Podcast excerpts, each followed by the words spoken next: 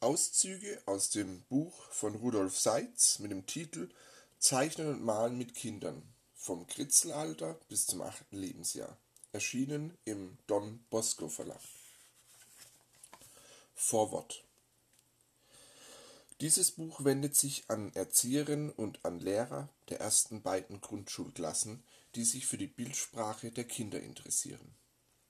Ich halte dieses Thema für sehr wichtig, dass ich natürlich hoffe, dass alle Erwachsenen, die in irgendeiner Weise pädagogisch mit Kindern zwischen drei und acht Jahren zu tun haben oder haben werden, dem Zeichnen und Malen der Kinder genügend Bedeutung zumessen.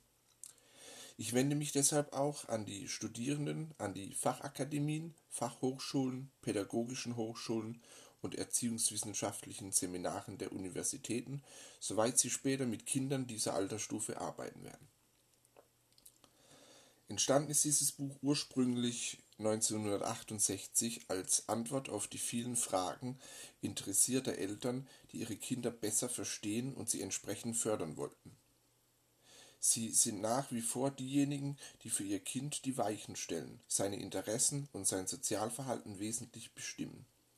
Ich hoffe, dass Ihnen das vorliegende Buch bei dieser Aufgabe helfen kann. Von der ersten Ausgabe als Pappband und dem später über lange Zeit verlegten Taschenbuch finden Sie hier nur noch Textpassagen. Der Inhalt wurde ergänzt und stark überarbeitet. Völlig neu ist der umfangreiche Bildteil, der zusammen mit den Bildlegenden Anregungen gibt, selbst Kinderzeichnungen zu lesen, zu interpretieren und zu fördern. Wer das Zeichnen und Malen mit Kindern nicht isoliert sehen möchte, sondern im Rahmen einer gesamten ästhetischen Elementarerziehung, dem sei das im gleichen Verlag erschienene Buch Kunst in der Kniebeuge Anregungen, Beispiele, Überlegungen empfohlen. Die beiden Bände ergänzen sich. Die Kinder sind in ihrer Bildsprache uns Erwachsenen überlegen. Sie sind den Dingen näher, da sie von ihrem Wesen ausgehen und nicht von ihrem Aussehen. Wir können vieles von ihnen lernen, wenn wir den Standpunkt aufgeben, dass die Kindheit nur einen Durchgang bedeutet, um endlich erwachsen zu werden. Wir alle leben immer nur jetzt, auch die Kinder. Nur gelingt es ihnen besser, damit ernst zu machen. Ich danke deshalb vor allem den vielen Kindern, die in den letzten zwölf Jahren mit mir zusammengearbeitet haben. Es waren für mich sehr schöne Stunden. Der Dank gilt natürlich auch ihren Eltern, die immer Verständnis zeigten und mich unterstützten. Bedanken möchte ich mich auch bei den vielen Erzieherinnen und Lehrern für ihre Berichte und Hinweise. Besonders dankbar erwähnen möchte ich Elke Bolster, in deren Kindergruppe im städtischen Kindergarten an der Kemptener Straße in München ich seit Jahren zu Hause bin. Sehr viele Aufnahmen dieses Buches stammen aus meiner dortigen Arbeit. Ohne sie wären viele Aktionen und Untersuchungen gar nicht möglich gewesen. Danken möchte ich auch Wolfgang Löscher, dem Direktor der Kindertagesstätten der Stadt München, der mich freundschaftlich unterstützte und viele Anregungen gab. Meiner Mitarbeiterin Claudia Taller danke ich für die Schreibarbeiten sehr herzlich. Nicht zuletzt bedanke ich mich bei meiner Frau, für die nicht ermüdende Geduld, ihr Interesse und Verständnis für meine Arbeit mit den Kindern. Vom Sinn des Zeichnens und Malens mit Kindern. Eine Einführung. Alltägliche Geschichten. Ein kleines Kind hat einen Kreidestein gefunden. Man kann mit ihm schreiben und zeichnen. Er hinterlässt eine schöne rötliche Spur. Nach den ersten Versuchen auf dem Randstein wird nun auf dem Asphalt ein großes Bildnis gezeichnet mit langen Haaren, vielen Knöpfen und dünnen Fingern. Der Bürgersteig in voller Breite wird zum Bildträger. Bald kann der Kunstbetrachter seine Gartentüre nur mehr erreichen, wenn er zum Unwillen des kleinen Künstlers mitten durch das Großraumgemälde schreitet. Oder eben war im Kinderzimmer noch sprudelndes Leben. Es wurde gelacht, gesungen, geschrien, plötzlich Stille. Unheilschwangere Ruhe.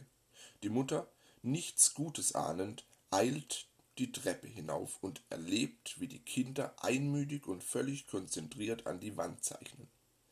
Weil zu wenig Platz war, kritzelt das Kleinste auf die Türe. Es fühlt sich im Augenblick gestört. Die Kinder hatten die Schachtel mit den Kreiden entdeckt. Narrenhände beschmieren Tisch und Wände. Man könnte die Anekdoten von malenden Kindern beliebig fortsetzen. Nicht alle wären so dramatisch wie diese beiden.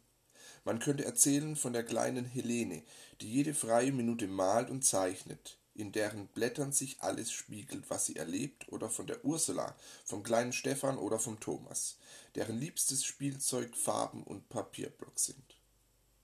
Überall auf der Welt gibt es die Helene, die Ursula, den Stefan und den Thomas, die ihren Bildern ihre Welt anvertrauen. Überall leuchten die Kinderaugen, wenn auf dem Geburtstagstisch ein neuer Farbkasten liegt und viel Papier oder wenn der Papa an die Wand des Kinderzimmers eine schöne große Tafel montiert.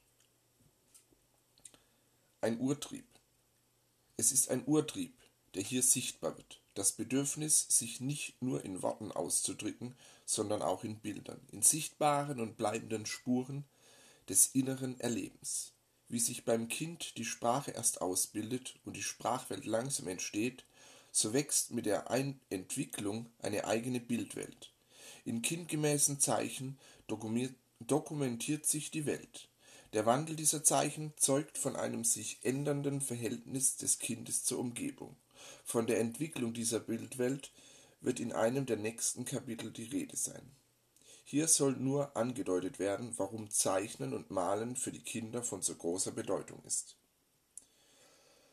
Die Bedeutung der ersten Lebensjahre. Kein Jahrhundert hat sich so ausführlich mit dem Kind beschäftigt wie das unsere. Schon seit einigen Jahrzehnten hat die psychologische Forschung bewiesen, wie außerordentlich entscheidend die ersten Lebensjahre für das gesamte weitere Leben des Menschen sind. Die Umgebung eines Kleinkindes trägt die Verantwortung dafür, ob aus ihm ein aufgeschlossener und sozial veranlagter Mensch wird, ob die vorhandenen Begabungen entsprechend entwickelt und ausgenützt werden können. Es ist erschütternd zu lesen, wie sich die Kinder entwickeln, die in einer gestörten Umwelt aufwachsen. Wenn die Eltern keine Zeit für ihre Kinder haben und ihnen nicht die Liebe schenken, die die kleinen Erdenbürger so dringend brauchen.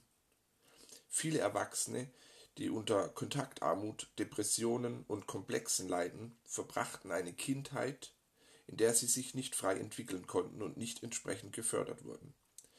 So ist es verständlich, dass sich viele aufgeschlossene Eltern und Forscher der Frage nach der richtigen Kindererziehung im Vorschulalter zuwandten. Die Ergebnisse dieser Forschungen waren häufig verblüffend. Man konnte sehen, dass man viele Kinder weit unter ihrem Niveau behandelte, weil man ihre Äußerungen falsch interpretierte und sie von der Warte der Erwachsenen aus korrigierte. Vor allem auch, weil man ihnen viel zu wenig zutraute. Unter dem Motto Sie halten ihr Kind künstlich dumm entstand eine Vorschulbewegung, die Anfang der 70er Jahre sehr hitzig verlief und auch manche Fehlentwicklungen einleitete. Unter, unter anderem meinte man, den Kindern wirklich helfen zu können, indem man einzelne Fächer der Schule in eine sogenannte Vorschule vorverlegte und Kindern fast stundenplanmäßigen Unterricht anbot. Die Langzeituntersuchungen zeigten, dass das keine wirklichen Erfolge brachte, sondern dass im Gegenteil der Leistungsstress, unter dem wir Erwachsene und auch die Schüler so sehr stöhnen, jetzt auch noch in die Zeit vor der Schule hineingezogen wurde. Die Szene sieht heute wesentlich gelassener aus. Man versucht wieder kindgemäß zu arbeiten, sinnenhaft Erlebnisse zu ermöglichen, das Kind in seiner vollen Breite zu fördern und zu entwickeln. Man weiß heute auch, dass man dem Kind helfen muss, seine Fähigkeiten und seine Bereitschaft zu erhalten, die Welt zu erfahren und zu verstehen. Das dürfte nicht zuletzt auch eine der wichtigsten Aufgaben der Grundschule sein, das offene, neugierige, spielerische Experimentieren zugetane Verhalten des Kindes weiter aufzubauen, die eigene Initiative des Kindes zu steigern und sein Selbstvertrauen und die Fähigkeit zu fördern, sich im weiteren Sinne zu äußern, mit anderen zusammen zu denken und zu handeln. Wortsprache und Wahrnehmung Die Mama sagt zur kleinen Judith, schau, das Dach ist rot, dein Pulli ist rot und der Saft ist rot. Das Kind lernt, rot zu benennen. Dabei ist dieses Rot eigentlich eine unverantwortlich globale Zusammenfassung von vielen Nuancen einer Farbe. Diese Nuancen kann Judith, so belehrt, freilich noch nicht unterscheiden. Sie fasst zusammen, Viel besser wäre es, die Mama würde sagen, das Dach ist ziegelrot. Ist dein Pulli ähnlich? Nein, er ist dunkel, er ist rotbraun und so weiter. Über den differenzierten Wortschatz Ziegelrot, Weinrot, Blutrot, Rostrot, Erdbeerrot und so weiter lernt Judith auch sehr sensibel zu unterscheiden. In der Fachsprache heißt das, sie sammelt differenzierte Informationen. Es ist geradezu frappierend zu sehen, wie sehr Kinder zu registrieren und zu beobachten vermögen, wenn die Eltern und Erzieher ihnen umsichtig die Augen geöffnet haben. Vorstellungskraft und Fantasie. Wer etwas zeichnen will, muss es sich vorher vorstellen können. Um sich etwas vorstellen zu können, muss ich vorher vieles wissen. Ein Kind, das, um beim Beispiel zu bleiben, nur einen Begriff für grün hat, wird notgedrungen in seiner Bildsprache sehr einfach bleiben. Es hat, so sagt man dann, weniger Fantasie als andere Kinder. Zeichnen und Malen sind Möglichkeiten für das Kind, kreatives Verhalten zu zeigen und zu trainieren. Alle Forschungen beweisen, wie wichtig für Kreativ ein differenzierter Informationsspeicher ist, das heißt, wie wichtig direkte Erfahrungen sind. Das bedeutet für uns Erzieher, dass wir unseren Kindern ständig bei der Wahrnehmung helfen müssen, auch wenn wir zu intensiveren Zeichnen und Malen bringen wollen. Die Neugierhaltung ist dabei ebenso wichtig wie die Anregung, das Wahrgenommene zu sagen, zu zeichnen, zu singen, zu tanzen, eben sich auszudrücken. Eigentlich müsste man sagen, ich sehe, was ich sehen will. Bei uns Erwachsenen sind die Sinne träge geworden. Ob das bei unseren Kindern auch so sein wird, hängt im Grunde von uns ab. Die Vorstellung ist also die Voraussetzung für das Zeichnen und Malen der Kinder. Das Kind wird sich beim Zeichnen klar über das Wesen, also darüber, wie und was ein Ding ist. Es zeichnet nicht aus der Anschauung, sondern aus der Vorstellung, und es zeichnet die Wesensgestalt. Diese wird in sich richtig und möglichst klar wiedergegeben. Dazu ist notwendig, dass sich das Kind darüber klar wird, was ihm das Ding bedeutet. Jeder einzelne Strich setzt diese Klärung voraus. Der kleine Bub, der ein Haus zeichnet, muss sich sagen, das wird das Dach, es ist schief. Daran sitzt der Kamin, hier ist ein Fenster, und hier ist noch eines. Da sitzt die Türe, sie hat eine Klinke. Von hier aus steigt die Treppe an. Jeder einzelne Gegenstand zeugt in der Zeichnung vom Suchen nach einer Gestaltform. Im Bereich der Sprache bleibt die Vorstellung viel allgemeiner. Wenn das Kind Türe sagt, wird nicht deutlich, was das für eine Türe ist, in welchem Verhältnis sie zum Haus steht und so weiter. Das Verhältnis zur Umgebung. Das zeichnende Kind wählt aus seiner Umgebung die Dinge aus, die ihm wesentlich erscheinen. Sie erhalten auch die ihnen gemäße Größe.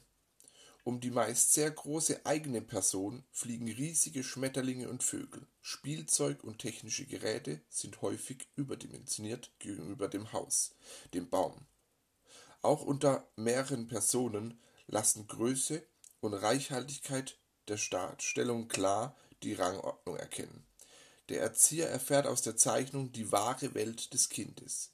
Sie lässt sich daraus ablesen, wie aus einem Buch. Innere Konflikte werden sichtbar und oft abreagiert. Der kleine Hansi zeichnet sich und seine Familie beim Spaziergang. Papa und Mama und der kleine Bruder Walter gehen vorne, weit hinten er selbst. Als er wegen des Abstandes vorsichtig befragt wird, sagt er, die mögen den Walter viel lieber, mich mögen sie gar nicht.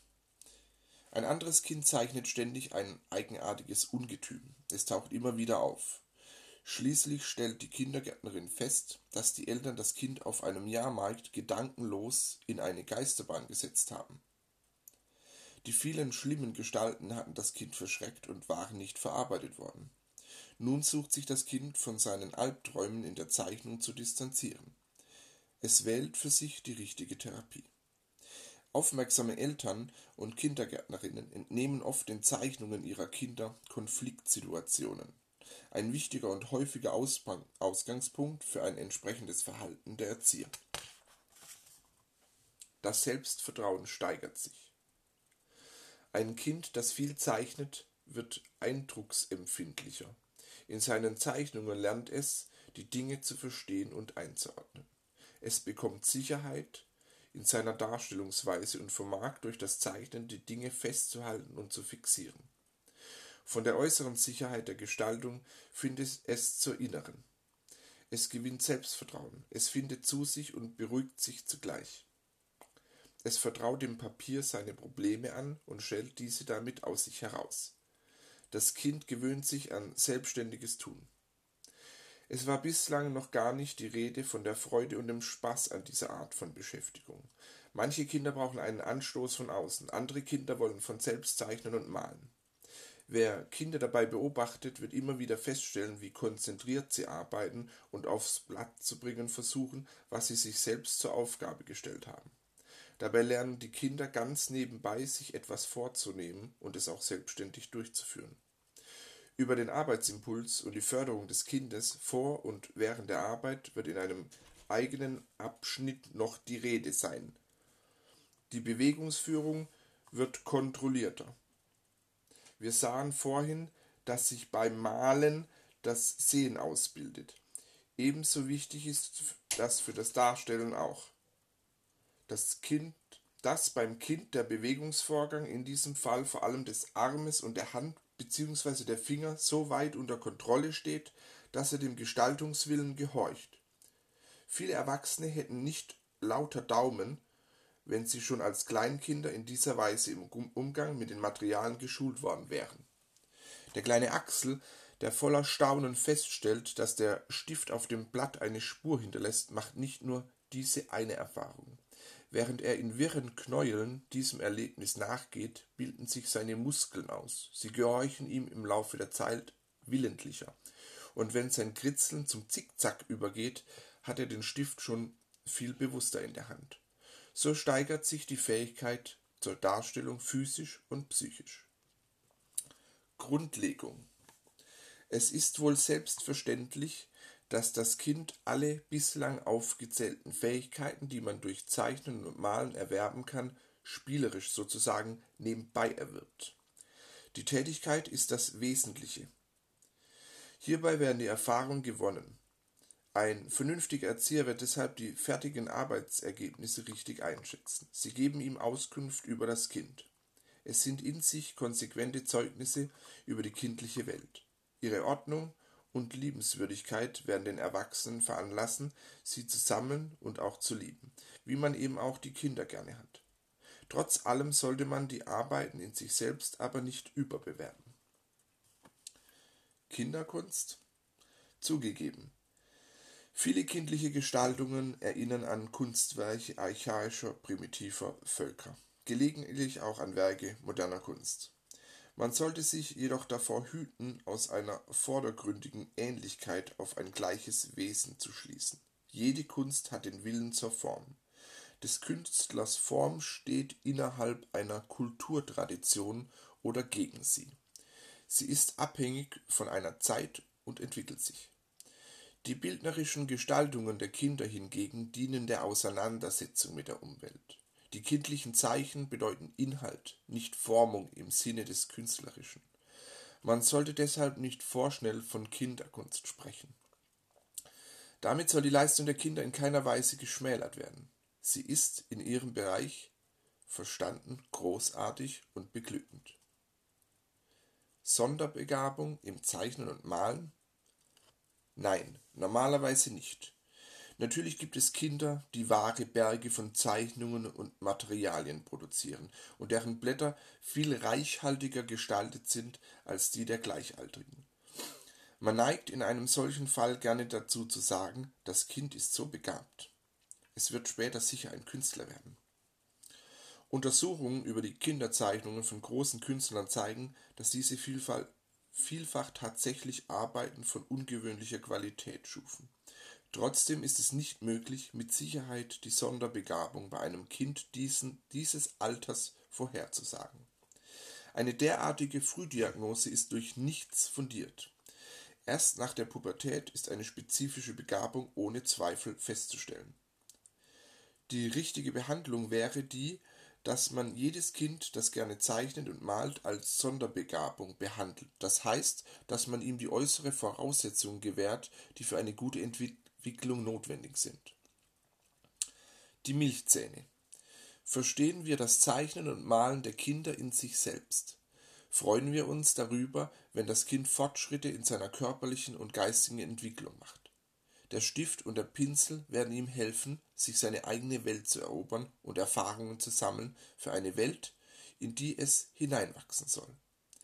Sehen wir das bildschöpferische Gestalten des Kindes als ein Vorfeld und eine Grundlage.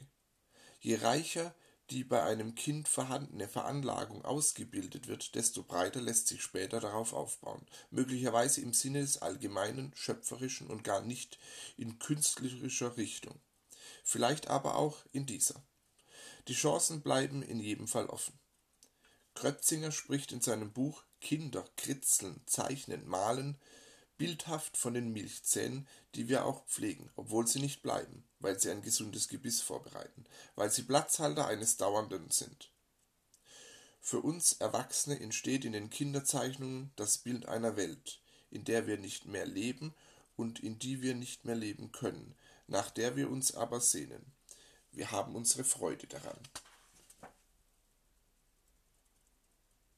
Das waren Seiten 7 bis Seite 13.